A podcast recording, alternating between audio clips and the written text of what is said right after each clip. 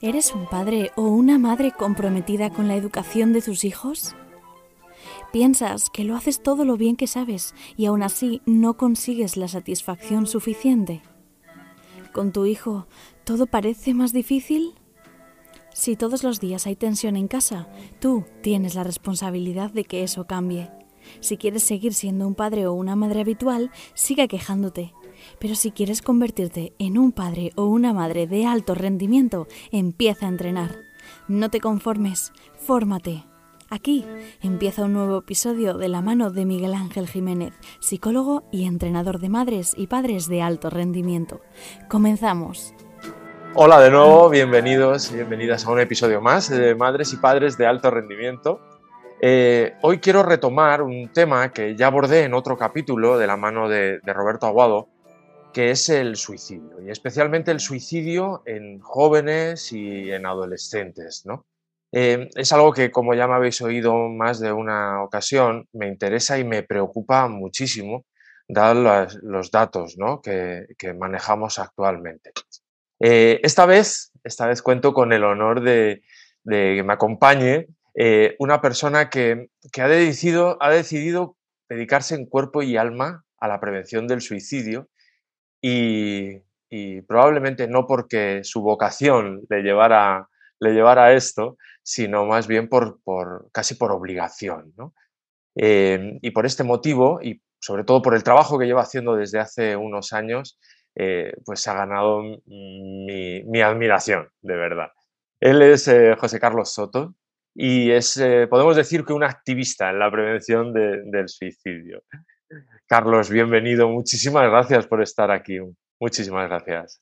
No, muchas gracias a ti. Yo, como dices, sí, me considero activista en ese sentido, ¿no? Hay que tratar de hacer todo lo que sea posible para que esto se conozca y se evite, Así que muchas gracias. Genial. Pues eh, cuéntanos, Carlos, eh, ¿qué pasó? ¿Qué pasó para que tu tarea fundamental fuera esta, ¿no? Es dedicarse a la prevención del suicidio. Bueno, pues yo supongo, después de tanto tiempo, hemos recibido mucho feedback de la gente, ¿no? Muchas historias, ¿no? Y eh, de repente nos, bueno, nuestra hija tiene, nos dice que tiene un bajón, lo he contado muchas veces, ¿no? Que tiene un bajón, era muy, muy buena estudiante. Después con el tiempo y hablando con psicólogos hemos visto pues que parece ser que era una persona con altas capacidades y, bueno, tiene un bajón, no sabe qué le pasa. Afortunadamente nosotros en ese momento mm, tenemos la lucidez de decirle, ¿crees que un psicólogo te podría ayudar? Ella nos dice que sí. Al día siguiente buscamos un psicólogo especializado en, jóvenes, en adolescencia, lo que haría cualquier padre o, debería hacer, ¿no? Hmm. Y, pero claro, nosotros no sabíamos entonces que en psicología no se estudia el suicidio, con lo cual él tenía las mismas herramientas que teníamos nosotros. Pero bueno, nosotros habíamos tomado la determinación que considerábamos más lógica, ella también quiso. Evidentemente, después hemos sabido que porque estaría pues sufriendo mucho y quería encontrar ayuda, y también porque nosotros siempre hablábamos absolutamente de todo y en nuestra casa no hay temas tabú ni nada que no se pudiera hablar, ¿no? Y eso supongo que también ayudó. Bueno, ella fue al psicólogo, eh, durante esos tres meses que, duró esta situación, yo no estaba trabajando, con lo cual yo estaba 24 horas al día con ella. Hablábamos siempre mucho, los tres, y, nosotros teníamos la preocupación pues que tiene cualquier padre cuando ve que tu hijo está muy triste, que le recomiendan que no, el psicólogo que ya que durante un tiempo no vaya al instituto y ves que, que está muy triste, era lo único que notábamos, triste y como muy cansada no sabíamos nada, lo repetiré muchas veces, sobre el tema, ¿no? Y... Sí, ella no había, no había hecho en ningún momento ¿no? un comentario ni alusión a, la posibilidad incluso ¿no? de, suicidarse. No, ella hizo como hacen muchísimos de los casos que luego hemos conocido, incluso de sobrevivientes, de tratar equivocadamente de proteger a la gente que quieren ocultando el dolor y el sufrimiento. ¿no? Eso es muy común que pase. Por eso tenemos que saber qué cosas hay que ver para adelantarnos a, ese, a esa protección. ¿no? Y Y tenemos un poco que pensar en cosas quizá más sencillas. Nosotros cuando tenemos un problema también tratamos de, de ocultárselo a la gente que queremos y decimos, bueno, ya podré yo con ello. ¿no? Pues tratar de trasladarlo a algo tan grave como este, ¿no? que el sufrimiento es tan enorme como para desear quitarte la vida para no seguir sufriendo. ¿no? Entonces hay que procurar trasladar todas las cosas a, a, un elemento más pequeño para, para, reconocerlo y para estar atento. Bueno, el caso es que, bueno, eso evolucionó, ya te digo, estábamos muy pendientes de, de ella, lógicamente, seguramente le dijimos todas las cosas que no hay que decir, pero venga, no te preocupes, esto se va a pasar, mm, no de la manera adecuada, porque yo recuerdo, sin haber tenido ninguna pista absoluta, eh, yo recuerdo que justo cuatro días antes, al volver del psicólogo, no sé por qué, supongo que ese es sexto sentido de padres y madres, yo le pregunté, pero hija, ¿no habrás pensado en quitarte la vida? De hecho, ahí ya empecé mal con el no que luego he aprendido, no se debe empezar a una pregunta con el no, ¿no? Y ya me dijo, no, ¿qué cosas tienes? ¿Qué cosas tienes? Y fue cuatro días antes. Con lo cual, claro, después uno sabe muchas cosas. También esa es una lucha, ¿no? En la que, si quieres, más adelante hablaremos de la posvención y de, y de cómo los supervivientes tenemos que enfrentar todo lo que vamos conociendo y ponerle un freno para que no nos superen. Claro, bueno, claro, claro. El caso es que, bueno, ella también eh, no dormía y también dijimos de, ir al... Primero nosotros lo que yo le dije es bajamos a la farmacia y compramos cualquier producto, dormidina o algo. Y mi hija que era más inteligente y más... Eh, dijo, no, hombre, vamos al médico, no vamos a comprar cualquier cosa, ¿no? Lo que ella... Y supongo que también era una, una forma de vamos a un médico y a lo mejor él sabe qué es lo que me pasa o, como una búsqueda, ¿no? Pero insisto, todo eso lo sabemos después. El caso es que no, la doctora, que era una doctora mayor, aclaro siempre porque no era una persona suplente, era una doctora ya con edad, con bastante edad, directamente dijo, uy, esto pasa mucho en, gente de, tu edad, de 17 años, de 18 años, que está con la selectividad y tal, mm, directamente eh, antidepresivos, ansiolíticos y nada, cuando tengas, te encuentres baja, te tomas un lorazepam a nosotros nos pareció bien porque mm, era el médico. Una solución, ¿no? Por lo menos, ¿no? Estaba dando algo. Y la daba el médico, que es, bueno, pues si el médico dice esto, claro, luego también he sabido que, que tampoco ellos saben. De hecho, yo, lo sabes, colaboro con, con los cursos de la Comunidad de Madrid para atención primaria y yo se lo digo, ¿no? Claro, se nos olvida que sois personas que además de médicos o de enfermeras o de psicólogos, sois personas con una familia y con el mismo desconocimiento que teníamos nosotros. De hecho, luego hemos visto, ¿no? Como también ellos tienen casos de, familiares, hijos, familiares con ideación suicida y también están desarmados porque no lo conocen. y, entonces caemos todos en ese error de no conocer qué es lo que teníamos que ver que a lo mejor no siempre hubiéramos podido hacer algo, pero por lo menos hubiéramos podido ir por otras vías. Bueno, el caso es que esto fue un poco la, situación y es curioso porque en mi vida ha habido varios amigos eh, antes que se habían suicidado y sin embargo el tabú, eh, esa es otra de las cosas que después te das cuenta, ¿no? Era el estigma, el tabú era tan enorme que lo sufríamos pero no hablábamos de ello y no, no, había ningún sitio donde dirigirse y nadie te ayudaba a llevar ese duelo y, y te lo comías solo y, y, lo procesabas como podías, pero no sacabas conclusiones que pudieran solucionar algo en el futuro en otro caso similar. El silencio, por eso decimos siempre hablar salvavidas, el silencio ha contribuido a que haya más muertes, ¿no? porque, porque pasan y es como si no pasara nada. Y luego hay el añadido como decía, de los supervivientes, ¿no? Las personas que quedamos después. Eh, ya ha pasado y parece que ya, bueno, como ya ha pasado, ya no pasa nada más. Estas personas ya no necesitan nada. Claro, claro, claro. Em, e, eh, evidentemente, eh, tu hija finalmente se suicidó, ¿no? y no hubo ninguna manera, digamos, que os percataseis o que pudierais vosotros daros cuenta desde el desconocimiento que, como dices, tenías, ¿no? Y, no, no, había ninguna manera en ese momento de, darse cuenta. ¿no? Lo digo porque muchos padres y madres que nos pueden estar escuchando, eh, claro, esto, y lo, quiero tratar con todo el respeto que se merece, y, creo que, que, es importante que los padres entiendan que, mm, lo vamos a hablar a lo largo del capítulo también, ¿no? Es, eh, cuando tú cuentas eh, la historia de tu hija, también da la sensación ¿no? de, que cualquier padre tiene la posibilidad, incluso la responsabilidad de evitarlo. Pero creo que en ese, en ese momento, ¿no? y tú que lo viviste, en ese momento hay no solo desconocimiento, sino igual la creencia de que no va, no va a hacerlo, ¿no? Ni siquiera se te pasa por la cabeza, porque no, es, no es algo que esté en el, en el inconsciente colectivo, ¿no? el consciente colectivo. No, no existe esa posibilidad porque no lo conocemos.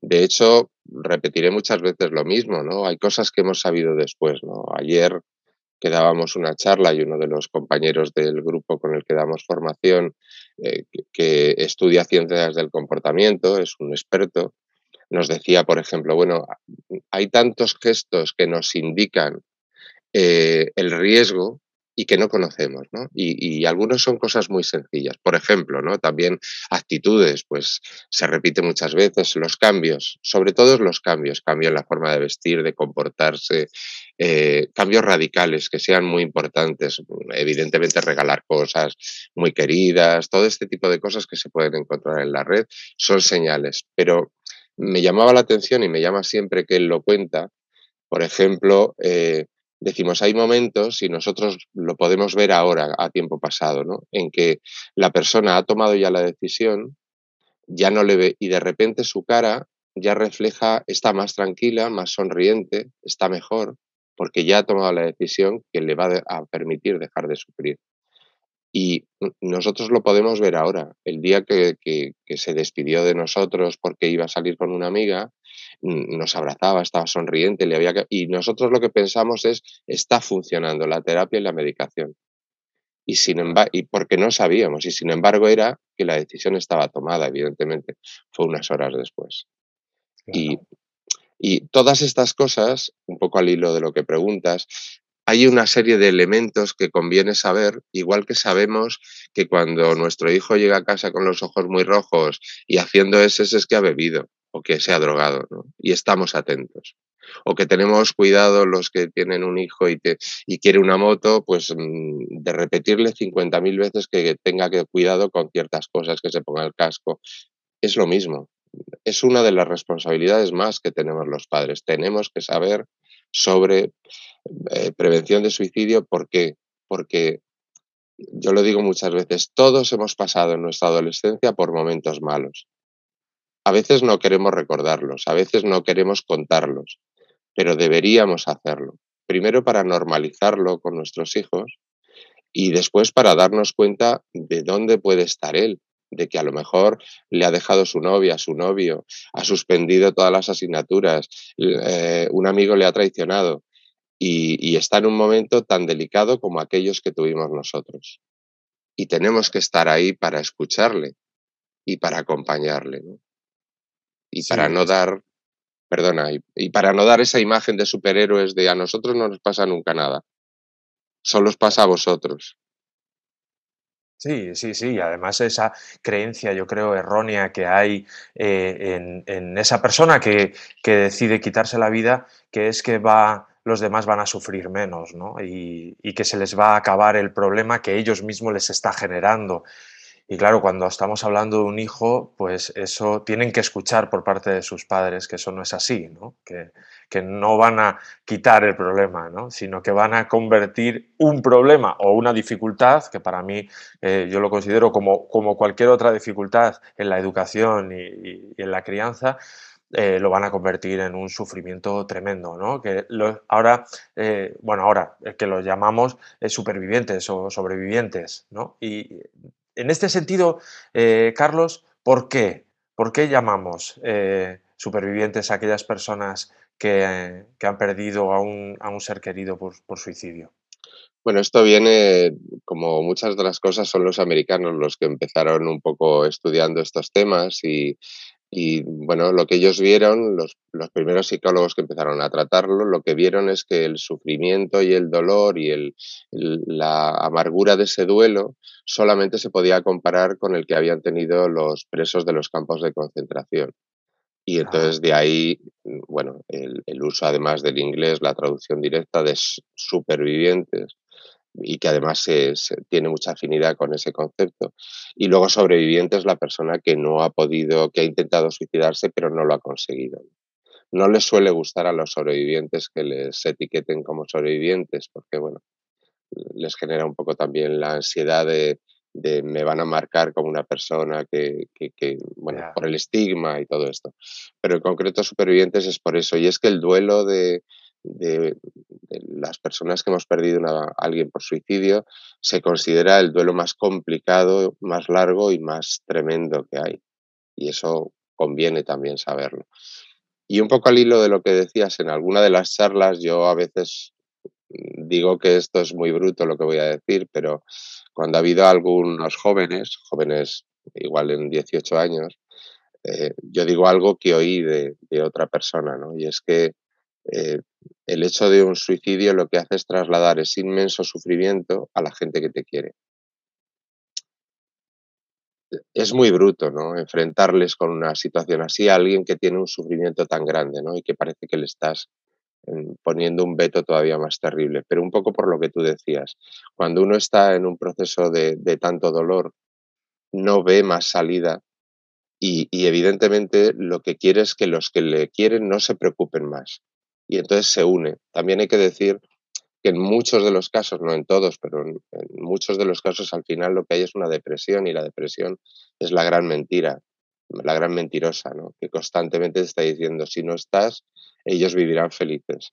Si dejas de hacer esto, mm, será mejor. Eh, todo mentiras para, para, hundirte, ¿no? Y una de ellas es esa, no van a sufrir porque ya la causa que eres tú ya no va a estar. Claro, claro. Durísimo, ¿eh?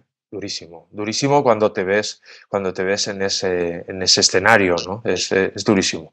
Em, has comentado algunas cosas que, que, mm, que podemos identificar en ellos que nos hagan pensar o que, o que simplemente sean situaciones de riesgo, ¿no? Ideas, conductas. Quiero que hablemos un poquito más sobre el tema para, para bueno, para dar algunos eh, tips, si quieres, o algunas características que, que nos hagan sospechar en un momento determinado, ¿no? Has hablado de que hacen cambios, cambios de conducta, que empiezan a regalar cosas que son muy valiosas, eso yo creo que es, un, es, eh, es algo que es llamativo, ¿no? Incluso hacen algún tipo de despedida disimulada, porque a veces, como tú bien dices, ocultan, ¿no? ¿Qué, qué más cosas dirías o qué más em, eh, aspectos se puede fijar o puede sospechar una madre o un padre si su hijo empieza a hacer, ¿no? Lo básico un poco es lo que decíamos al principio, cambios. Hay que estar muy atento a los cambios, que es muy difícil porque la adolescencia es precisamente un periodo de cambios, ¿no? Pero cambios drásticos, como decíamos, en la forma de vestir y de comportarse, ¿no? Evidentemente los adolescentes pasan mucho tiempo en su habitación cuando están en casa, eh, buscan en casa quizá más la soledad. Bueno, si eso se exagera, si, eh, incluso si de repente tienen eh, momentos en los que están mucho más cariñosos de lo habitual eh, y con frases muy cariñosas de eres la mejor, el mejor padre del mundo, este tipo de cosas, eso tiene que llamarnos la atención si por supuesto conseguimos darnos cuenta de que en las redes sociales eh, hace despedidas o algún amigo nos dice, hoy pues fíjate, me ha llamado fulanito fulanita y, me ha dicho que, se va a ir o cualquier cosa de estas. Aunque esos parezcan muy evidentes, pasan a veces. En la forma de vestir, un cambio radical en la forma de vestir mm, llama mucho la atención como hemos dicho, regalar cosas muy queridas o hacer regalos muy especiales en un momento dado, que pueda coincidir con una fecha, ¿no? Y de repente algo que no ha hecho nunca, pues rompe su bucha y hace regalos muy especiales. Y siempre ante cualquier cosa que sea sospechosa tenemos que tener clara una premisa. Si nos equivocamos, no pasa nada. Si nosotros nos da miedo y, preguntamos, y ahora insistiré en esto, y, nos dice qué tontería, si no, pasa, no hay nada, no hay riesgo, bueno, pues no pasa nada. Pero si había riesgo, probablemente consigamos evitarlo o poner medidas. Y, y en esto que iba a decir, siempre hay que preguntar, porque no pasa nada.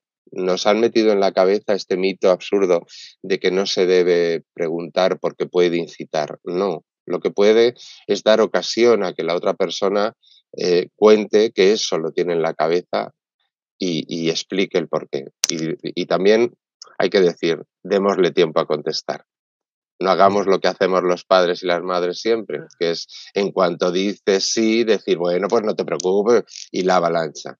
Es fundamental que nos sentemos y que escuchemos y que le digamos, a ver, me voy a callar, aunque te parezca mentira, me voy a callar, no te voy a juzgar, cuéntame todo lo que necesites y, y vamos a intentar solucionarlo como sea y dejarle hablar. Y vuelvo un poco al ejemplo que ponía antes. Cuando nosotros tenemos un problema ya de adultos, ¿qué es lo que necesitamos? Pues un amigo, la pareja, un familiar que nos, que nos escuche y nos deje hablar, que nos deje que contemos nuestro problema, porque tenemos que darle forma y sacarlo. Y el ejemplo que yo les pongo a los adolescentes es, eh, jóvenes, es decir, mm, nosotros cuando perdíamos mm, pues el primer novio o novia, lo que queríamos era un amigo que nos oyera dos millones de veces contarle lo mismo, porque así mm, podíamos sacar ese duelo que sentíamos, ese dolor. Pues eso es a lo largo de toda la vida. Y tenemos que hacerlo con ellos, escucharles y dejarles que cuenten. Primero porque contar, que alguien cuente, sobre todo siendo muy joven, que está pensando en quitarse la vida, para todos es muy duro, pero para un joven es más difícil. Tenemos que dejarle el tiempo que necesite para poder expresar eso que necesita sacar, porque en realidad no quiere hacerlo. Lo que quiere es dejar de sufrir lo que está sufriendo. Y eso cuesta mucho. Y vuelvo a repetir, cuando tenemos un problema no nos es fácil contarlo. Necesitamos un tiempo y darle muchas vueltas hasta soltar el pildorazo, ¿no? Porque, porque nos cuesta contar un problema gordo. Pues a ellos igual o más. Sí, Creo que la comunicación es algo, una comunicación así, eh, efectiva, respetuosa, además, desde el principio, ¿no? Desde que son pequeños. Yo creo que eso sí que es algo que yo defiendo mucho, ¿no? que generar un buen vínculo con una buena comunicación desde pequeñitos nos pone en una situación, bueno, no sé si, si eh, de menos riesgo para el suicidio cuando son adolescentes, pero sí que igual nos pone, eh, nos hace ver como un recurso para ellos, un recurso de seguridad que si no hemos generado ese vínculo, pues eh, es más complicado, ¿no? Es más complicado. yo creo que sí. Perdona, sí, pero otra cosa que tenemos que tener en cuenta es que a veces cuando existe, ya te digo, nosotros hablábamos absolutamente de todo, a veces no llegas, quiero decir, como otras muchas cosas, ¿no? Siempre hay que, hay que tener en cuenta que hay padres y madres que, que ponen el 100% de su interés, su capacidad y, y, de capacidad de aprendizaje para dedicarlo a los hijos y a veces dices, no sé cómo no consigo llegar. Bueno, es que son personas independientes, quiero decir, también hay que saber eso, que a veces nos equivocamos, pero no porque cometamos errores, sino porque es muy difícil llegar porque somos todos muy distintos, ¿no? Porque si no ponemos el límite tan alto a veces que, nos sentimos fatal diciendo, bueno, ¿qué es lo que he hecho mal? Bueno, pues a lo mejor no has hecho nada mal. A veces, yo digo, nosotros, como te decía antes, hablábamos absolutamente de todo con total libertad, la tenía, eh, lo hemos hecho con montones de temas y de, y de historias, ¿no? Y sin embargo, yo a veces he llegado a pensar, bueno, le habíamos creado un, le habíamos demostrado que nos queríamos tanto los tres que a lo mejor por eso le ha preocupado más el hacernos daño. Y, seguramente no es así, seguramente no es así. Pero, pero es que somos todos muy, muy complicados en nuestro cerebro, ¿no?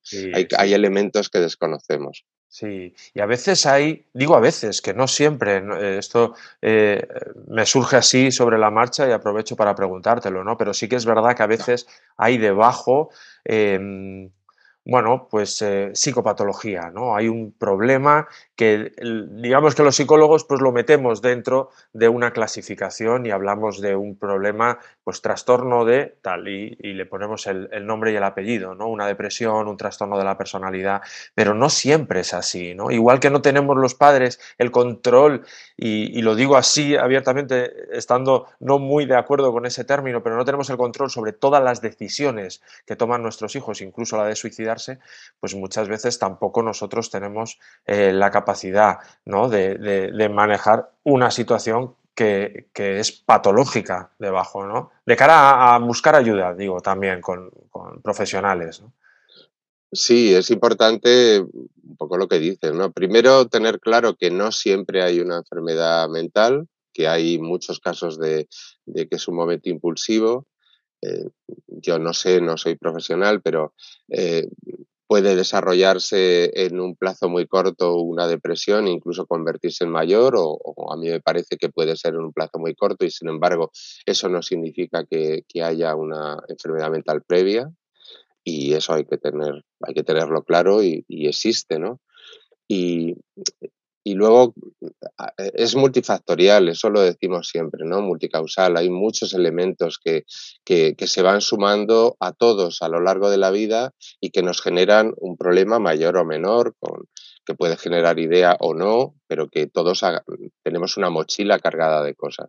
En este caso también. En nuestro caso, lo que hemos podido adivinar con el tiempo y con, con unas pequeñas autopsias psicológicas con, con, los psicólogos con los que trabajamos es que probable, probablemente el inicio de su historia fue el acoso de una profesora que tuvo en primaria, que le creó una baja autoestima que ella disimuló a lo largo de su vida, pero que, que fue arrastrando y que, insisto, nosotros tampoco pudimos ver porque tampoco sabíamos que, que que algo así podía pasar.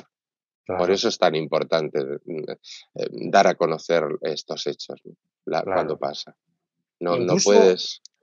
Sí, yo incluso ahora pienso que, que mm, eh, eh, aunque sepas que pueda pasar, porque cada vez se oye más, afortunadamente, por personas como tú y equipos en los que se mueven para darle visibilidad al, suicidio, yo creo que hay como mucho miedo. En un padre, en una madre. Y ese miedo puede paralizar. Puede paralizar. Incluso me pongo en el lugar, no, no, no puedo eh, saber, ¿no? Porque pues a, día de hoy, afortunadamente, no me veo en esa situación. Pero creo que si me viera en una situación de esto, el miedo en un, eh, a lo mejor en el, al principio, pero el miedo me, llegaría incluso a, paralizar, ¿no? ¿Qué le dirías tú a esa madre, ese padre, que en este momento incluso puede saber que su hijo, su hija, eh, cabe la posibilidad de que se suicide y que ese miedo le tiene paralizado, ¿no? Bueno, que es una situación muy complicada, pero que para poder ayudarle lo primero que tenemos que hacer, como con otras cosas hacemos los padres, es frenar ese, es controlar ese miedo para poderle ayudar. Que hay muchas formas de ayudarle, hay psicólogos expertos en el tema, hay pautas que vamos colgando en las redes sociales de, cómo tratar a una persona con, y cómo hablarles. Eh, hay muchas formas y que el miedo tenemos que frenarlo, insisto, como en otros muchos temas. Decía antes, como si sale en moto, como si sale con los amigos mm, a una fiesta de Nochevieja la primera vez que sale, eh, o a un sábado cualquiera con los amigos y quien más, quien menos, todos pensamos, bueno, a ver si, si no les da por beber o por nadie les invita a una cosa más rara o eso los padres vivimos con miedo desde que nacen, O, yo creo, ¿no? Yo todas las noches, incluso con sus 17 años, me asomaba a la habitación cuando estaba dormida para oírla respirar, ¿no? Y, pero claro, es que quieres tanto, les quieres tanto que, que, Y entonces tenemos que asumir que ese miedo lo que tiene que darnos es la responsabilidad de estar pendientes de las cosas.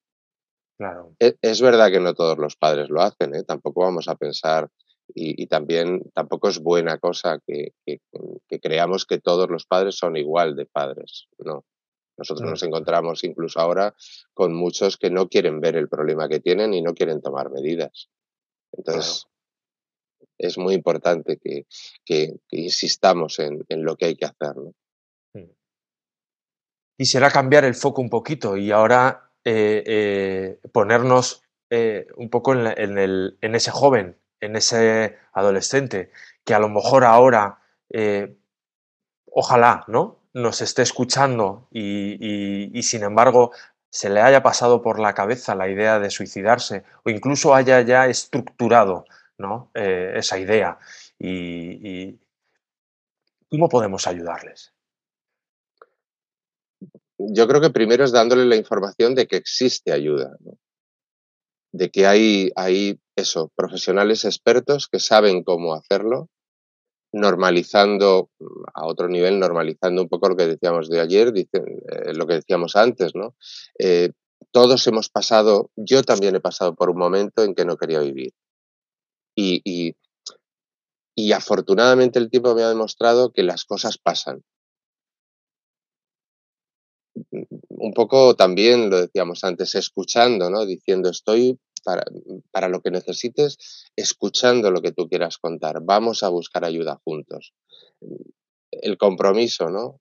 Es que no se sienta intentar saber qué es lo que le sujeta, ¿no? Si, si llega el caso de que él lo manifiesta y ha habido algún intento más o lo has intentado preguntarlo, como decíamos, y preguntarle, pues si lo has intentado alguna vez más, eh, ¿por qué no lo has hecho en ese momento? No tener miedo a, las preguntas, ¿no? Yo no hablo solo con mi boca, hablo, de, ya digo, de los profesionales con los que trabajo, y ellos dicen, hay, hay cosas, hay cuatro preguntas básicas, ¿no? Que, que ellos hacen, ¿no? Que hace un profesional, que es cómo, cuándo, dónde y por qué. Sí. Eh, con eso, mm, si les dejas contestar y te contestan, tienes mucha información. Y entonces tenemos que saber qué cosas son las que le aseguran a la vida. Tener cuidado, yo siempre decimos, hay que tener cuidado con cómo te metes, ¿no? Porque a veces decimos, bueno, fíjate, pues yo qué sé, si es adulto, pues es que tu madre, tus hijos te van a echar de menos, es que a lo mejor el problema lo tiene ahí. Entonces hay que tener mucho cuidado, por eso hay que saber, por eso la pregunta es qué es lo que te ha evitado hacerlo o qué es lo que te sujeta para, para no hacerlo, para saber dónde tienen. Y también a veces no somos nosotros los que tenemos que hablar con ellos, ¿no? Y también decir, ¿con quién te gustaría hablar de lo que te pasa? A lo mejor no soy yo, por mucho que nos queramos. A lo mejor la confianza la vas a tener con un tío, con un amigo de la familia, con, con esas con la persona que tiene que hablar. Y eso lo tenemos que saber todos, que, y lo sabemos los padres, ¿no? Hay cosas que, que de repente viene un amigo a casa y los hijos le cuentan y dices, vaya.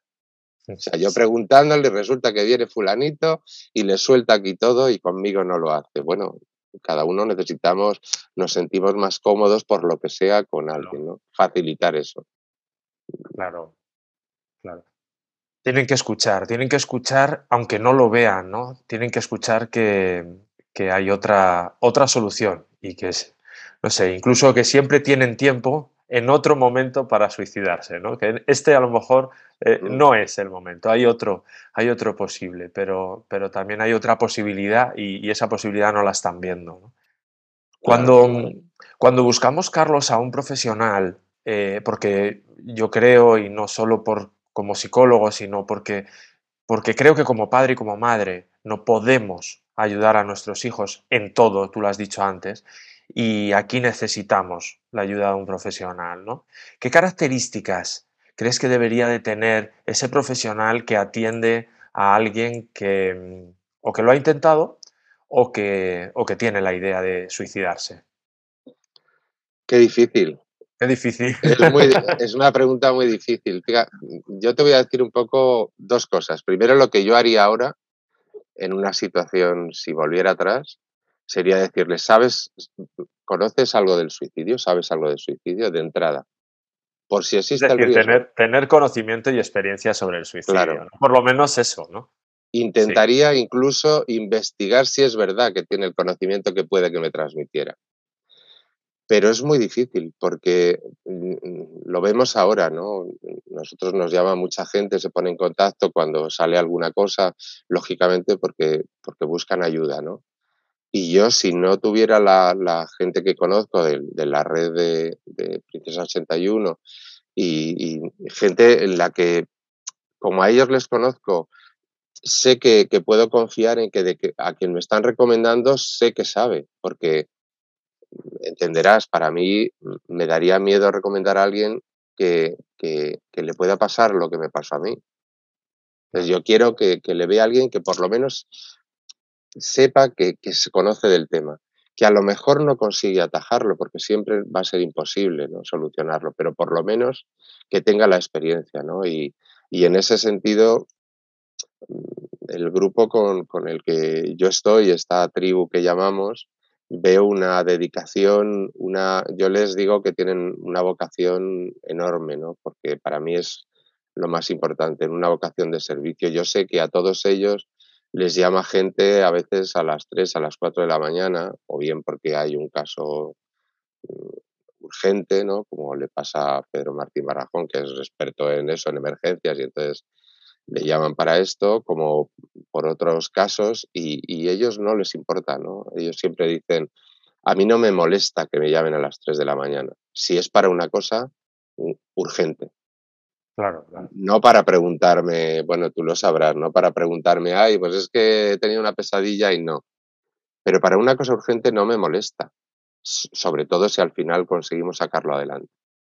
Y esa es la actitud, ¿no? Y, y ese es un poco el enfrentamiento que yo tengo en lo que me tengo que controlar a veces con, con, la gente, pues claro, tampoco quiero que parezca que voy dando caña a los psicólogos, ¿no? Pero me da mucha rabia, ¿no? Que cosas que, que voy viendo, que voy conociendo, incluso de gente joven, que la hay súper entregada, pero también la hay voy a poner un ejemplo de hace muy poco, ¿no? De unos amigos que tienen una asociación y necesitan psicólogos para atender y han solicitado y les llegan recién acabada la carrera y lo primero que preguntan es, pero ¿no me ponéis coche de empresa?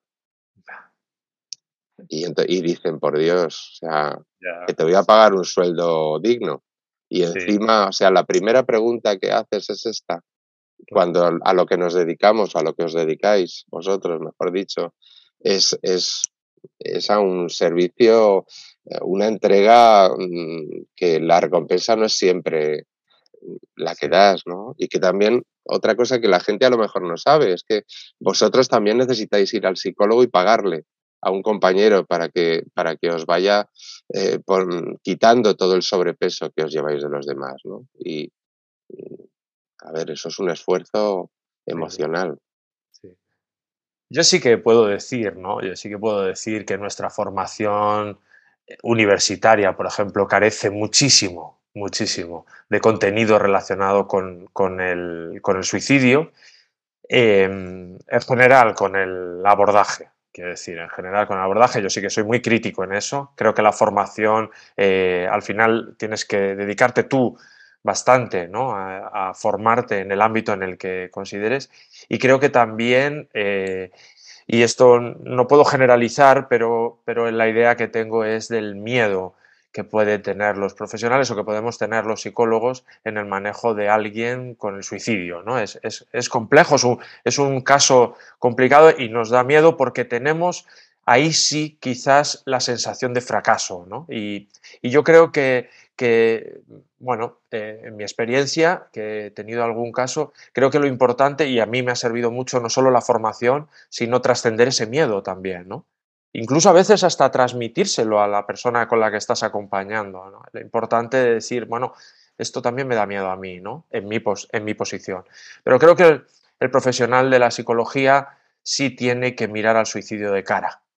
Eso yo creo que es, que es importante, ¿no? Entonces, bueno, te he oído más de una vez decir que si alguien busca a un profesional del suicidio, lo acabas de decir, pero, pero que en, otra, en otro ámbito de la psicología, psicología clínica, pues a lo mejor no buscamos tanto la experiencia del profesional en eso, pero aquí yo creo que sí, que es importante. Sí, pero fíjate, yo, si a mí un, un, psicólogo me dice, bueno, yo no voy a tratar casos de suicidio, me parece bien. Me parece si lo avisa, ¿no? Y si ve el riesgo y dice, no, mira, esto mm, de esto no me ocupo, porque no tengo formación, porque, por la razón que sea.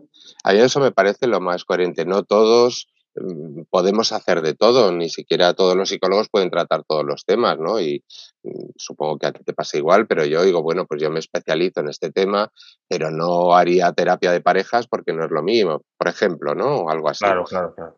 Algo de ese tipo, ¿no? Pero a mí eso es lo que me parecería lo, lo normal. Pero sí recomendar y decir, pero mira, este compañero, este compañero, esta compañera se ocupan de este tema y sé que son buenos. Porque eso, porque eso ya es una ayuda muy importante, ¿no? Si a mí este, bueno, este hombre, este joven que, psicólogo que atendió a Ariadna, yo sé que se ha convertido en un superviviente, primero porque habían establecido un vínculo enorme desde el primer día y se tenían mucho cariño, a pesar de que solo fue tres meses y fue muy intenso. Y, bueno, porque nuestra hija en su carta nos pedía que le diéramos las gracias por lo que había hecho y, le llamamos esa misma noche para decirle, yo sé que se convirtió en un superviviente. Yo puedo entender lo que puede significar para uno de vosotros el que de repente os llamen y decir tu paciente se ha quitado la vida. Mm. Terrible. ¿no? Y, y, más, insisto, si se ha creado, si hay un vínculo, ¿no? emocional y, de terapia, ¿no? Terrible. Esto es lo que hay que evitar. Y uno lo evita o bien no atendiendo los casos que cree que le superan, pero recomendando siempre a alguien, porque no le puedes dejar abandonado sin, sin darle una solución. Claro, claro. Sí, sí. Yo creo que la responsabilidad, como en cualquier profesión, la responsabilidad la tienes en cada, cada decisión que tomas día a día. Sea en este caso el suicidio especialmente delicado por lo que supone, pero también en el resto, claro, evidentemente. ¿no? Yo creo que esa es la diferencia ¿no? del, buen profesional. Em, Carlos, esto es una pregunta eh, que yo sé que a ti, como ya la has contado tantas veces, quizás no, em, no por lo menos no le tienes miedo, ¿no? Pero, pero cuéntanos, en la medida de lo que tú consideres, ¿qué pasa? ¿Qué le pasa a un padre o una madre cuando su hijo se suicida?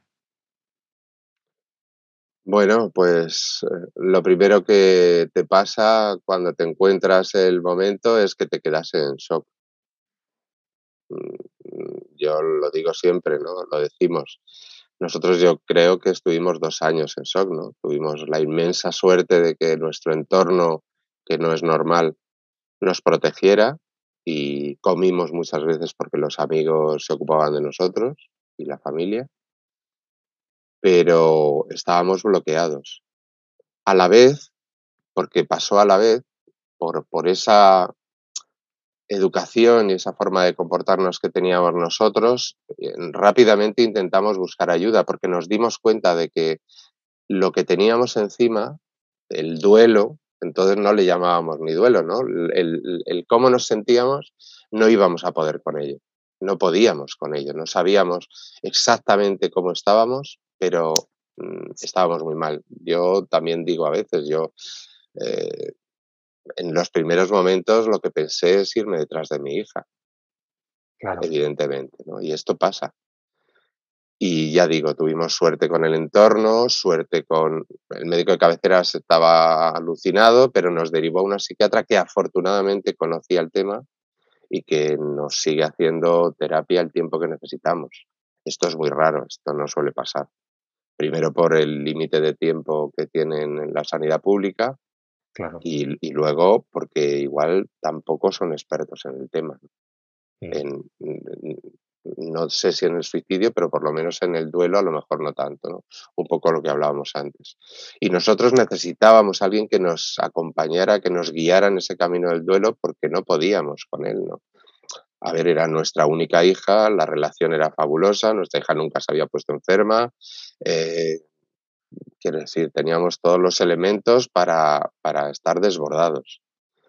Y, bueno, eh, buscamos, ya digo, todo lo que había. De hecho, como no había prácticamente nada, lo primero que encontramos, aparte de la psiquiatra, fue un grupo de psicólogos que, bueno, en Madrid hay unos grupos de ayuda familiar y dijimos, bueno, pues ahí. Y nos atendió una psicóloga durante tres años que ella nos dijo, es algo que, que no conocía, nada del suicidio, nos dijo, no conozco nada, no sé cómo, cómo tenemos que hacerlo, pero vamos a hacerlo en la medida que podamos. Y bueno, estuvimos tres años y yo siempre cuento ¿no? que, claro, establecimos una relación más allá de psicólogo-paciente, claro. Y, ella siempre decía, desde muy pronto, decía, estoy haciendo muy mal mi trabajo porque lloro con vosotros. Y yo no, yo no debería estar así.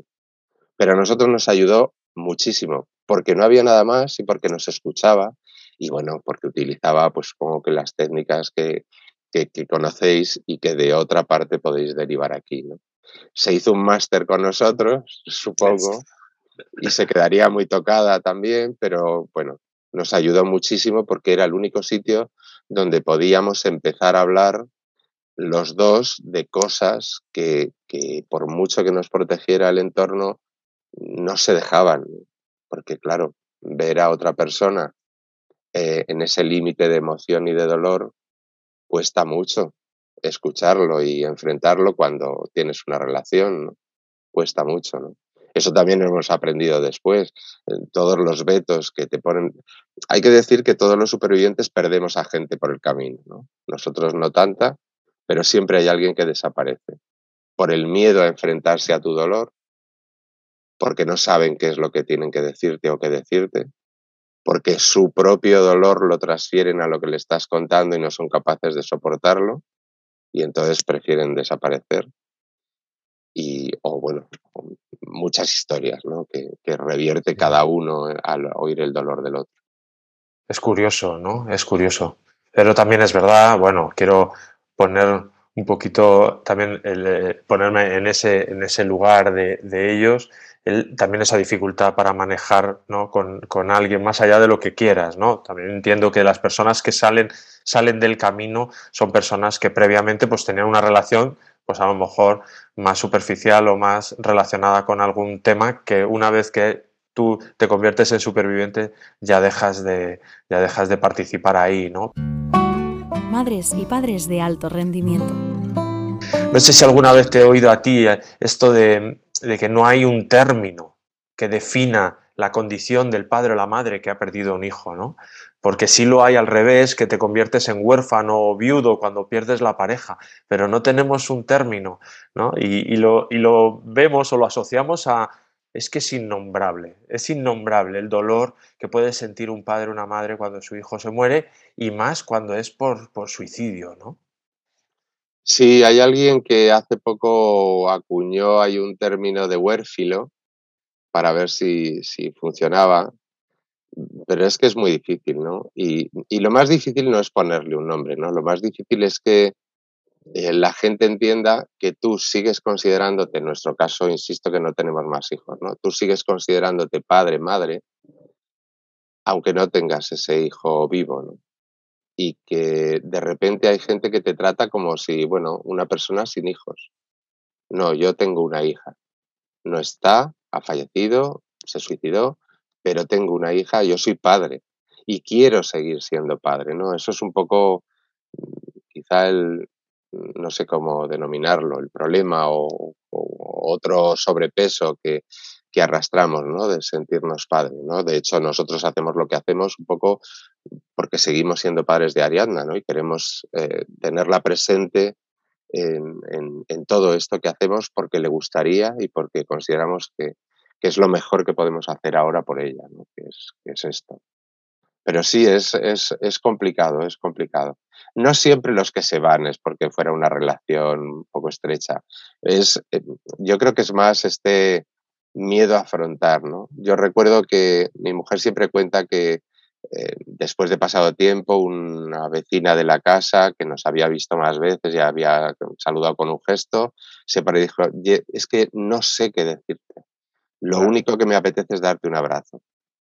Y, y, y, Olga, mi mujer, le dijo, es justo lo que, lo que más necesito. Lo que necesito, claro. Pero eso expresa un poco cómo nos dirigimos a alguien. ¿no? A veces, incluso por otra muerte no tan dramática como un suicidio, tampoco sabemos cómo le digo a esta persona que lo siento, ¿no? que no sea una frase manida o que, que, sepa que de verdad siento que haya perdido esto, ¿no? porque no tenemos facilidad con los sentimientos, lo estamos perdiendo. Sí, sí, es verdad. Eh, a propósito de los sentimientos, ¿no? El, cuando, ¿qué, qué papel juega la culpa? La culpa, incluso la vergüenza, eso que decías, que ha- has hecho un comentario de, he perdido a mi hijo o a mi hija porque se ha suicidado. Y, y- y en mi experiencia a veces eh, he visto personas que eso lo ocultan. No, se murió, se murió y ponen algún tipo de, incluso hasta se inventan, ¿no? Una causa de la muerte por no decir, em, por no decir que se ha suicidado, ¿no? Entonces, yo creo que la culpa, por un lado, y la vergüenza, por otro, son dos emociones que deben de ser como muy intensas, ¿no? Y que además, bueno, pues en el duelo luego hay que trabajarlas, ¿no? Em, ¿cuál es tu experiencia, Carlos? En, en- en vosotros no, no, no tiene por qué ser la personal, sino tu experiencia Mm. acompañando a tanta, a tanta gente, a tantos supervivientes, ¿no? Con respecto a estas emociones.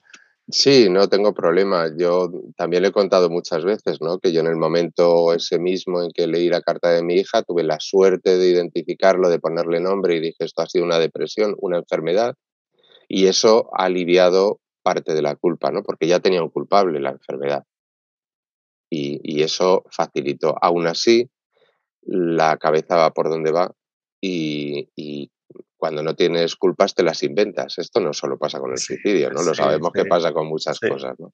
Entonces, a pesar de, de esa suerte, qué paradoja, de, de tener eso, había muchas veces en que pensaba, pues, los sisis que piensan la mayoría de los supervivientes, ¿no? Es evidente que en, en los grupos estos de ayuda mutua que, que dirigimos, la gran mayoría de gente, todos viene, venimos y- con culpa, en mayor o menor grado. Suele ser muy grande el nivel de culpa, porque ¿qué es lo que no vi? ¿Por qué no lo vi? ¿Qué es lo que no hice? Eh, ¿Cómo no, mm, en ese momento, por qué no cogí el teléfono? ¿Por qué no me quedé en casa ese día? Y es absurdo, ¿no? Y tenemos que trabajarlo para darte cuenta que lo que hiciste era lo que es lo normal en tu vida en ese momento y que no podemos transferir las cosas que hemos vivido después a, al pasado. Pero eso lleva su tiempo y es difícil.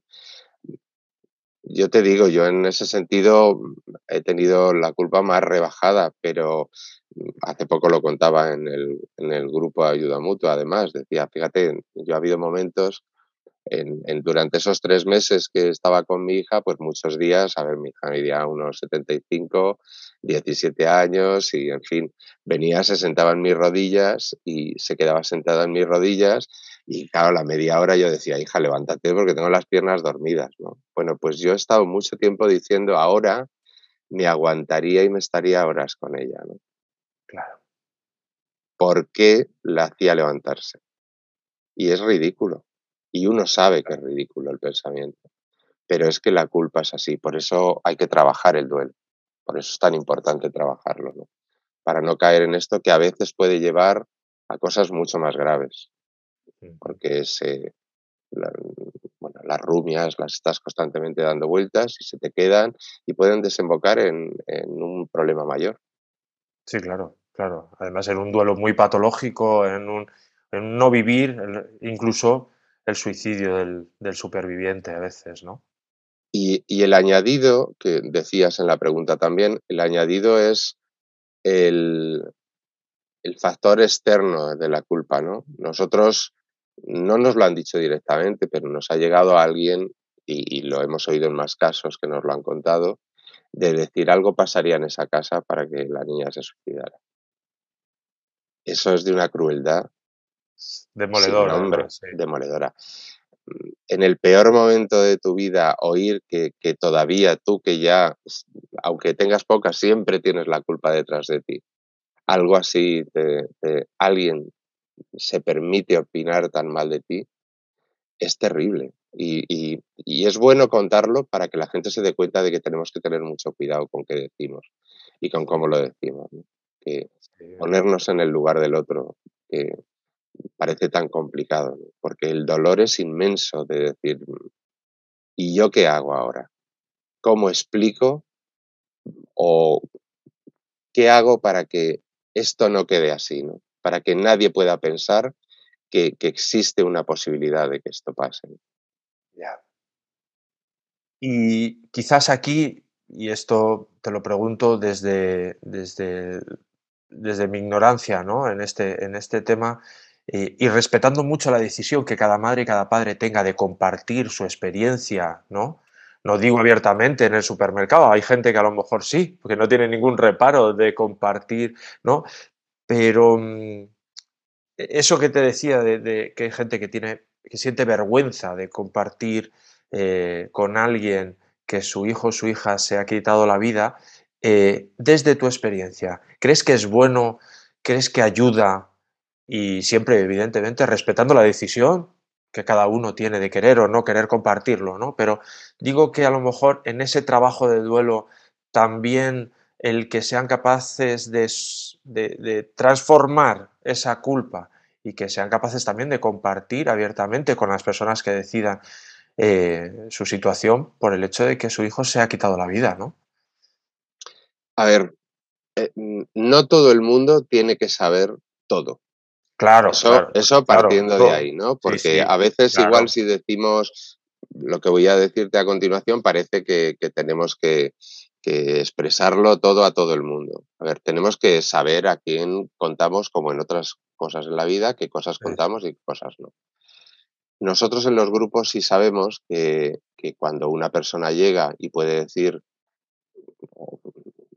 bueno, si llega y dice mi familiar se ha suicidado, ya tenemos mucho avanzado en el duelo. Pero eso suele costar mucho. Eh, incluso con el entorno, porque existe lo que hablamos antes, el estigma, el miedo, incluso el miedo propio a poner la palabra en la boca, que forma parte del duelo. Eso es muy complicado, es muy complicado. Es un avance poderlo enfrentar. Que se solucionará cuando haya menos miedo a la palabra, al hecho, cuando se conozca en parte, se solucionará pero no todo el mundo tiene que, tenemos que contarle las cosas, ¿no? Y igual que no tenemos a todo el mundo que, aceptar en nuestra casa después de que pase porque vienen a visitarnos, si es que lo hacen, o porque quieren tomar un café, ¿no? A veces tenemos el derecho de, decirles, no, lo siento, no, no me apetece hablar hoy, no me apetece. Eh, hay una cosa que decimos insistentemente, no permitamos que nos prohíban manifestar lo que sentimos. Si necesitamos llorar, por favor, primero que nadie nos evite el llorar, que es este de déjalo, no llores que te, te hace daño. No, me hace bien, necesito, no me, no me cortes la, el expresarlo. O no te quieren dejar hablar, no, déjalo, vamos a cambiar de tema porque con esto te pones mal, ¿no? Yo necesito hablarlo muchas veces para darle forma.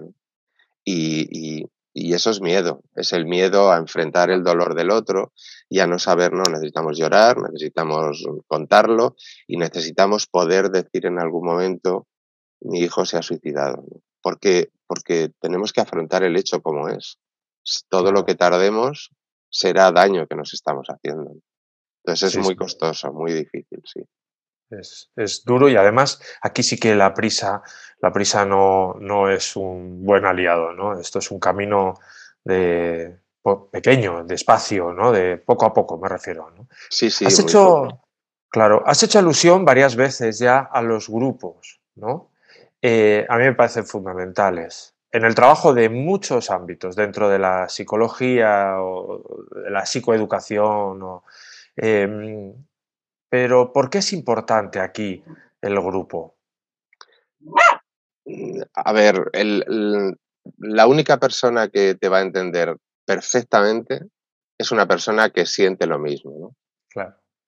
No solo porque tengas que contar las cosas, ¿no? Que, bueno, en los grupos cada uno habla cuando quiere y como quiere, o por lo menos como nosotros funcionamos, y, y puedes contar cosas o no. Pero aun cuando no las cuentas, sabes que la persona que está delante de ti ha pasado por el mismo camino o está pasando o va a pasar. Y, eso ya te permite contar cosas que a lo mejor no contarías a otra persona de lo que estás sintiendo. Y lo hemos dicho varias veces, dar salida a esos sentimientos primero les da forma.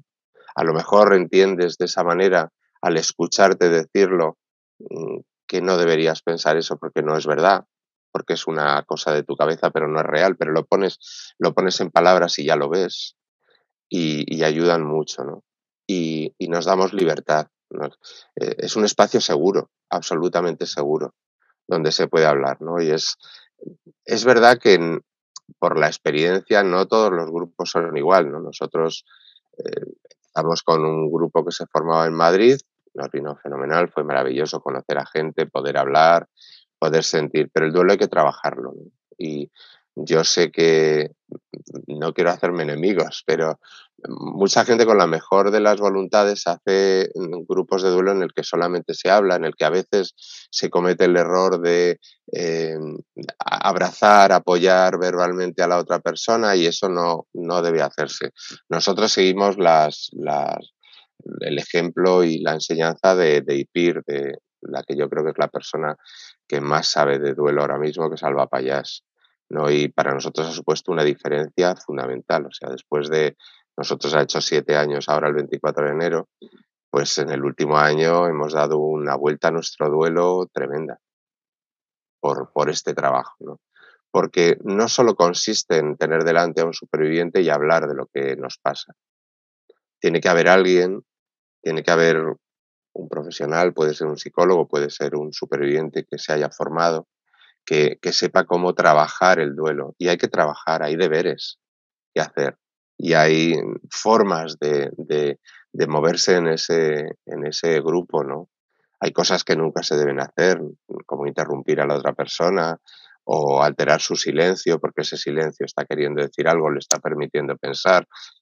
Mm, ya te digo, esta mujer ha hecho un estudio tan inmenso sobre sobre el duelo y los grupos que, es, es, una maravilla lo, que, lo que va comunicando y lo que ayuda. Ella es superviviente y, también eso ayuda. Y además es, bueno, es una tía con un currículum bestial y muy, muy, muy empática. ¿no? Y ya te digo, nosotros hemos conseguido un cambio enorme en este tiempo y aprender mucho y, estamos aprendiendo, quiero decir que esto claro, claro, estamos aprendiendo, pero ayuda y comprobamos en, los supervivientes que vienen que les, les ayuda mucho ¿no? y que genera además mucho vínculo entre todos, que eso también ayuda. Es fundamental, yo siempre recomiendo un buen profesional, siempre hay que ir a un psicólogo que te ayude, porque aunque uno se crea, no, yo soy fuerte, puedo con este duelo, bueno, pero si en lugar de llevarte un año te lleva dos meses, pues ¿por qué no aprovechar, no? Vete a alguien que te ayude a llevarlo, que va a ser mejor. Y, los grupos de ayuda. Y en cuanto al psicólogo, ya no solo para el duelo, sino para todo, me voy a enrollar aquí con otra cosa. Todos tenemos una mochila. Y es increíble lo que, lo que puedes llegar a descubrir de agradable que pueden ser las cosas cuando quitas piedras de la mochila. Es algo que deberíamos hacer mm, a lo largo de nuestra vida seguramente varias veces, ¿no? El, voy a despejar todo esto que he ido acumulando, todos estos miedos, e incluso para saber cómo reaccionar. Yo creo que todos en algún momento podemos tener un problema con un familiar o, o con amigos o en el trabajo y a veces necesitamos pautas porque no tenemos por qué saberlo todo. Y viene también tener eso, un sitio donde puedas y donde puedas decir, bueno, pues esta es la realidad que a lo mejor puedes tomar, tú verás y verla, y que te enseñen a verla y que a partir de ahí cambian muchas cosas. Pues sí, sí, para conocernos, ¿no?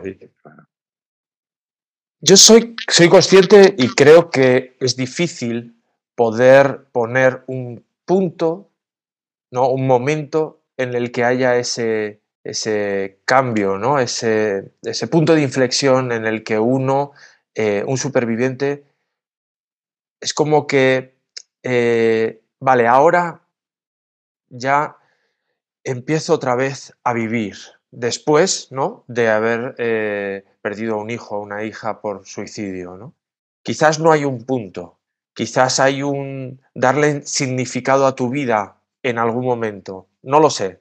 Eh, ¿Existe ese punto o ese momento en el que hay un, bueno, ahora ya ha pasado un tiempo, he hecho un trabajo, me he dado cuenta de ciertas cosas, he superado la, la culpa en parte o incluso hasta la pena me viene, ¿no? Es la pena entendida como el victimismo, ¿no?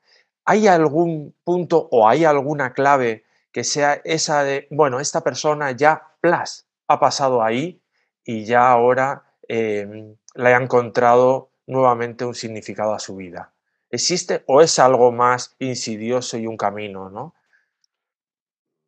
Yo no sabría decirte si existe. Yo lo que te puedo decir es que, eh, claro, de lo que yo conozco, nuestro caso y los otros casos que conozco, sí hemos conseguido una transformación. Sí ha cambiado mucho las circunstancias, ¿no? Ya te digo, sobre todo en este último año. También supongo que por trabajo anterior. Cambian cosas. Yo no sé si la vida se ve exactamente igual como la ves antes. Yo a veces pongo el ejemplo de que a nosotros pasa lo que cuenta alguna persona que ha tenido un cáncer y de repente ha salido y dice, bueno, he empezado, eh, soy como si hubiera nacido de nuevo y bueno, algo así, ¿no? Digamos que empiezas otra vida. Si, se, si esto mm, consigues que sea un cambio total, yo no lo creo. Yo creo que lo que tratamos es de... Yo ahora voy a centrarlo más porque es muy complicado, ¿no? Yo no siento la desesperación que he tenido durante años, esa desesperanza y, no llega a ese nivel, ¿no? Siento la tristeza, creo que la sentiré siempre porque echo de menos a mi hija mucho, pero he conseguido que, que con esa tristeza, como con otras que he tenido antes, pueda vivir. Esta es más pesada, ese echar de menos es más intenso a veces, pero puedo ir haciendo más cosas. Yo mismo me sorprendo. A nosotros nos costó mucho ir la primera vez que, bueno, volver a leer, que los tres somos, hemos sido muy lectores siempre, nos costó mucho tiempo empezar a volver a leer. Eh, volver a oír música nos costó mucho. Eh, reírnos con los amigos nos costó y nos sorprendió mucho. La primera vez y muchas veces después volvíamos a casa diciendo, ¿cómo puedo haberme reído si he perdido a mi hija? Eso es culpa también, ¿no? Pero fíjate cómo vienen. Eso ha llevado y, muchas cosas así. Eso ya no es igual. Ahora, eh, por lo menos en mi parte, porque cada uno lleva un duelo distinto, yo comparto muchas de las cosas, por no decir todas las que hago, con mi hija al lado. Entonces, yo digo, pues fíjate, trato de acordarme de cosas que ella diría, ¿no? Pues, eh, pues qué de tonterías has dicho hoy, papá, o no sé qué, o mm, cosas así, ¿no? Y, compartirlo, pero eso ha llevado mucho trabajo personal y con profesionales, ¿no? Mucho. Y también porque cada uno somos de una manera distinta. Y, y no lo he dicho antes, pero mm, lo preguntabas en parte, yo necesité, por esa descarga de la culpa y por, por cómo yo me sentía, yo necesité decir a los cuatro vientos cómo puede ser que mi hija se haya suicidado. Yo necesitaba soltarlo, ¿no? Y siempre lo digo porque además quiero agradecérselo. La primera persona fue a Maxim Huerta, que vive cerca de, cuando vive en Madrid, vive cerca de nuestra casa y desayuna todos los días, desayunaba enfrente de casa y un día le asalté y le dije, mira, me ha pasado esto, me senté, perdona que te interrumpa, le conté y escribí un artículo, que fue el primer artículo que se escribió contando y hablando sobre suicidio, ¿no? Pero es que yo necesitaba, y después lo hicimos con muchísima gente, asaltar a toda la gente que podíamos y seguimos haciéndolo, pidiéndole voz, voz que se hable de esto. Pero cada uno eh, necesitamos y lo hacemos de una manera, quiero decir, no, no, todos podemos expresarlo en el mismo tiempo, no todos eh, podemos salir y a la calle y ser activistas, como decimos, mm, pero hay que hablar de ello. En algún momento tenemos que, sumarnos, que poner un me gusta, que compartir algo en, las redes, porque tenemos que contribuir todos a hablarlo, ¿no? Es fundamental. Claro. Esa era la pregunta que te iba a hacer, ¿no? El, llegado a este punto, em, hay que darle visibilidad al suicidio siempre ha habido ese, esa responsabilidad, ¿no? Pero, pero bueno, estamos en el día en el que estamos y, hoy siento que tenemos la responsabilidad de darle visibilidad al, suicidio, ¿no? ¿Por qué? ¿O para qué? ¿Para qué tenemos que darle visibilidad al suicidio? para que no pase, para que la, decíamos antes, habrá casos porque haya una enfermedad mental grave, porque haya cualquier elemento grave que sean muy difíciles de solucionar, ¿no? O porque no lleguemos a tiempo. Pero hay muchísimos de los 11 diarios que hay en España, muchísimos, por no decir la gran mayoría, que si tuvieran la ayuda, el conocimiento, si no tuviéramos miedo a hablar de ello, si, si, si hubiera información como hay de otras muchas cosas en las televisiones, en la prensa, en la calle, en los colegios se atreverían a hablar con alguien y les descargarían de ese problema y les indicarían dónde buscar ayuda. Y, podemos poner el ejemplo mm, de siempre, ¿no? el, el, del tráfico. Se hicieron anuncios muy salvajes, por cierto, y han bajado los accidentes de tráfico. Eh, la violencia de género eh, no baja como nos gustaría, pero mucha gente, es, espero y confío en que mucha gente joven se quede con la copla de que, de que se puede pedir ayuda, por lo menos de que hay un teléfono donde pueden pedir ayuda para cuando les pasa esto. Eso es lo que hay que hacer. Y, vuelvo un poco a lo que decíamos antes. Si estamos atentos a que nuestro hijo, nuestra hija no llegue borracho todos los días o sepa el riesgo que tiene hacerlo, eh, consumir drogas, eh, coger una moto, Mm, conducir sin el cinturón y bebido. Todo esto tenemos que saber sobre cualquier otra cosa que les ponga en riesgo la vida, porque es nuestra obligación y porque, y porque es lo que tenemos que hacer.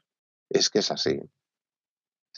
Y también el, llevarlo a las aulas, ¿no? Lo has comentado. Yo creo que vosotros lo hacéis, ¿no? Vais a los institutos, pero hay ciertas resistencias, te he oído en alguna ocasión, ¿no? Que, pero creo que deberíamos llevarlo a las aulas no sé en qué momento, pero sobre todo en el instituto, porque es donde estamos, incluso antes, ¿no? En las escuelas de padres tendríamos que hablar de esto, ¿no? Es fundamental, es fundamental y en este momento todavía más. O sea, ya lo era antes porque ahora hay 11 al día, antes había 10, pero ahora hay 11, o sea, quiero decir, la diferencia no es tan grande como para no ocuparse. Habría que hacerlo. Nos ponen unas pegas mmm, impresionantes. O sea, prácticamente no podemos hacer, no hacemos nada y me voy a meter en el jardín, me voy a meter a tope. Nosotros habremos recibido en los últimos dos meses muchas más de 40 solicitudes solo de nuestra comunidad, de institutos pidiéndonos formación, porque han detectado casos de ideación suicida, de automutilaciones y en algún caso han tenido ya casos de suicidio. O sea, estos son los que ya lo han pedido. Cuando nosotros les damos el presupuesto de, lo que cuesta la formación, porque claro, desgraciadamente es que comemos y tenemos que dejar de hacer otras cosas. Y, yo no vivo de, esto que hago, desde luego, lo puedo asegurar vivo porque mi mujer trabaja y, y, permite que yo haga esta labor mientras ella trabaja. No por esto, ¿no? Cuando les damos, como decía, el presupuesto, que es ridículo, ridículo, que está poco más o menos en torno a 10 euros por persona y hora, por asistente y hora, se echan atrás. Ningún instituto ha cogido la formación. Pero te voy a decir más.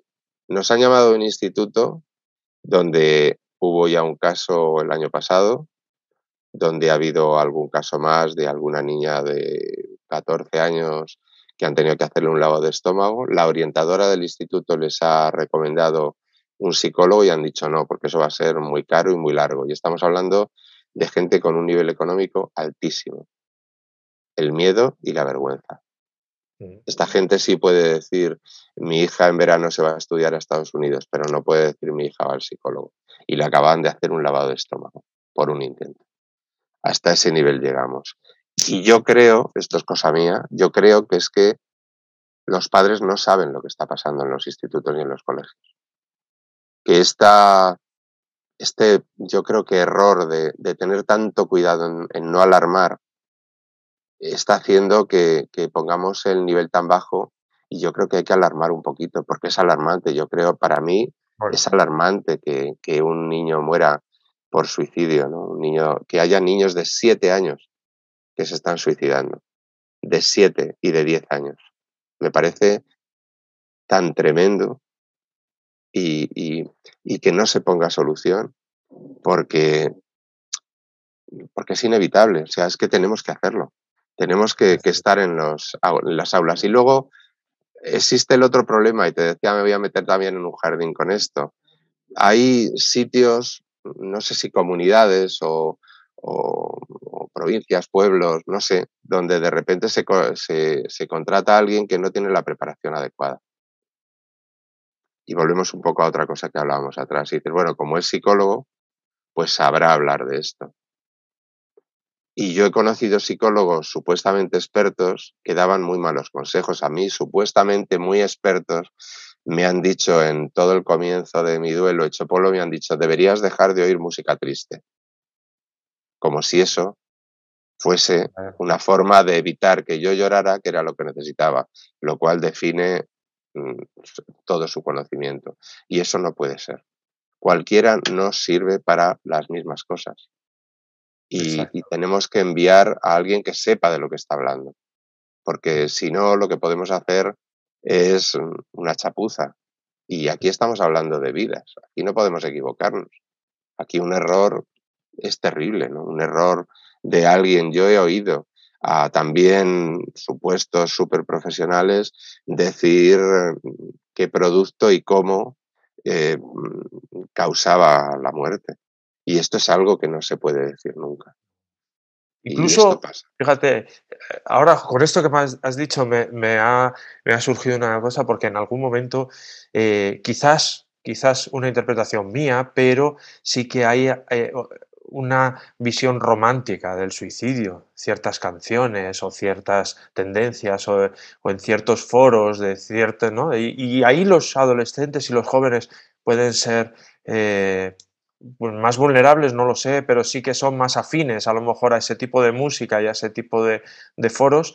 Y creo que hay que, hay que trabajar desde, desde, el, desde el total, ¿no? desde el conjunto. ¿no? no podemos dar una charla de dos horas en un instituto y ya está. ¿no? Yo creo que tiene que haber una sensibilidad por parte de toda la comunidad educativa, no solo los políticos, por supuesto, tenemos que llevar a los padres el mensaje de que esto está ahí y que lejos de ser algo excepcional, cada día es más frecuente, ¿no? Y, que todos, absolutamente todos, tenemos responsabilidad en esto. Aunque hay algunas personas como tú o como el equipo vuestro que, que os dedicáis, ¿no? Día, mañana, tarde y noche, pero, pero yo creo que todos tenemos una responsabilidad de poner el suicidio encima de la mesa es que ahora se hace ya, es que ya no podemos evitarlo ahora, ¿no? Sí. Me parece, me parece triste que los chavales vean el suicidio incluso como un instrumento para solucionar su vida. Sí, según hablabas me venían dos cosas, dos cosas a la cabeza. Una, bueno, poco después de pasar el suicidio de Ariadna, nosotros dimos, quisimos dar una charla en su instituto para los padres, una charla formativa de decir qué cosas sabíamos en ese momento, que eran muchas menos que ahora, pero acompañados de algún psicólogo, de qué cosas se podían para detectar y, un poco también porque de alguna manera sabíamos que alguno se había sentido afectado por el hecho, ¿no? Y nadie les había explicado nada, ni les había contado nada, solo ha fallecido, como si ellos no tuvieran WhatsApp y no se hubieran enterado a los 10 minutos de lo que había pasado. Y bueno, dimos la charla, evidentemente acudió mucha gente, nos conocían, conocían a Ariadna, no sé qué. Y al cabo de un mes nos enteramos que al llegar a casa, lógicamente los chicos preguntaron qué os han contado de Ariadna. Y habían salido tres casos que se atrevieron en ese momento a decir que lo habían intentado y dos que lo estaban pensando. Y se pudo solucionar, ya están fuera de peligro hace mucho. Y fue solo porque existía la posibilidad de hablar de eso. Y preguntaron. Supongo que los padres tampoco les dieron un, les contaron todo, pero con lo poco que dijeron dio lugar a que ellos dijeran, pues yo, y se pudiera solucionar el problema. Y eso es lo que nos demostró. A partir de ahora tenemos que hablar, porque mira, funciona. Sí. Y, es así, ¿no? Sí. Y, y lo otro que te iba a decir ahora mismo se me ha ido, pero bueno, si me vuelve te lo contaré. A mí me, me, sugiere también la idea de, de, la prensa, ¿no? eh, los medios de comunicación, el manejo que se hace del suicidio ahí. No solo que se le da poca visibilidad a través de los medios, sino que el manejo de la información a veces tampoco ayuda mucho, ¿no? Vosotros habláis también con, la prensa en esta, en esta línea, ¿no? Sí, todo lo que nos deja, ¿no? Yo intento mandar correos cada vez que veo alguna noticia en la que se pone, pues eso, el medio que ha utilizado, que es algo que no se debe nunca poner, o que de repente aparece la dirección de la familia, datos, ¿no? Y, muchas veces decimos, a ver, poneros en la situación, ¿no? Eh, esa persona está sufriendo ya muchísimo para que encima alimentéis el que sepan quién es, más gente pueda, pongáis datos que luego la gente de su entorno utilice y que eso lo que va a hacer va a ser multiplicar, ahondar y alargar el dolor, ¿no? Y eso hay que tener cuidado. Bueno, tú lo decías antes, una labor de muy poco a poco. Eh, tienen que formarse. Se les había olvidado a todos que la OMS hacía muchos años que había publicado unas normas para prensa, porque en prensa estaba prohibido en los medios hablar de suicidio. Ahora hablan y se equivocan. Bueno, por lo menos estamos empezando a hablar, hay que corregir esa, esa, esa, forma de hacerlo, ¿no? Porque eh, ayer decía una persona donde estuvimos, decía, fíjate, en Alemania en los periódicos aparece, igual que otras noticias, aparece una, un rectángulo en el que aparecen las personas que se han suicidado en el día. Eh, no es morboso, es, es, una información cuando mm, vemos las... Eh, otro tipo de noticias no, no nos asustan, ¿no?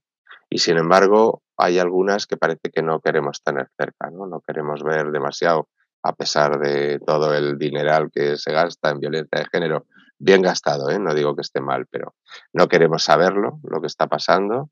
Nos conmueve, pero 10 minutos, que es un poco lo que pasa con, con eso, pasa con el suicidio, uy, qué pena, qué pena, cuánto habrán sufrido, pero ahora pasa otra cosa porque, porque no voy a estar todo el rato ocupándome de esto y eso no puede ser porque, porque es que todos tenemos a alguien cerca, ¿no? Y yo siempre digo, hay gente que dice, yo en, en mi entorno nunca ha habido un suicidio, digo, o a lo mejor no te lo han contado. Probablemente no lo sepas, sea lo que tú decías antes, ¿no? Ha muerto por otra causa, porque no se atreven a decirlo.